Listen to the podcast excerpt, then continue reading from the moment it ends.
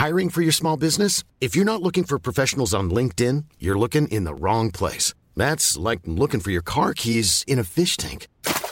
LinkedIn helps you hire professionals you can't find anywhere else, even those who aren't actively searching for a new job but might be open to the perfect role. In a given month, over 70% of LinkedIn users don't even visit other leading job sites. So start looking in the right place. With LinkedIn, you can hire professionals like a professional. Post your free job on linkedin.com slash people today.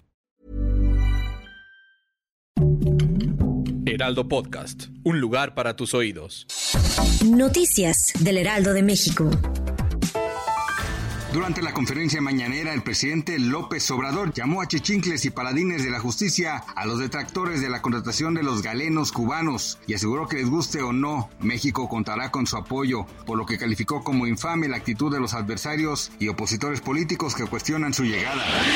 La titular del Consejo Nacional de Ciencia y Tecnología, María Elena Álvarez Bulla, dio a conocer que concluyeron en la fase 2 de la vacuna Patria y aseguró que puede usarse como refuerzo ya que es segura y eficaz contra el COVID-19 la funcionaria indicó que a partir del 29 de agosto comenzará el registro de los voluntarios para probar la vacuna.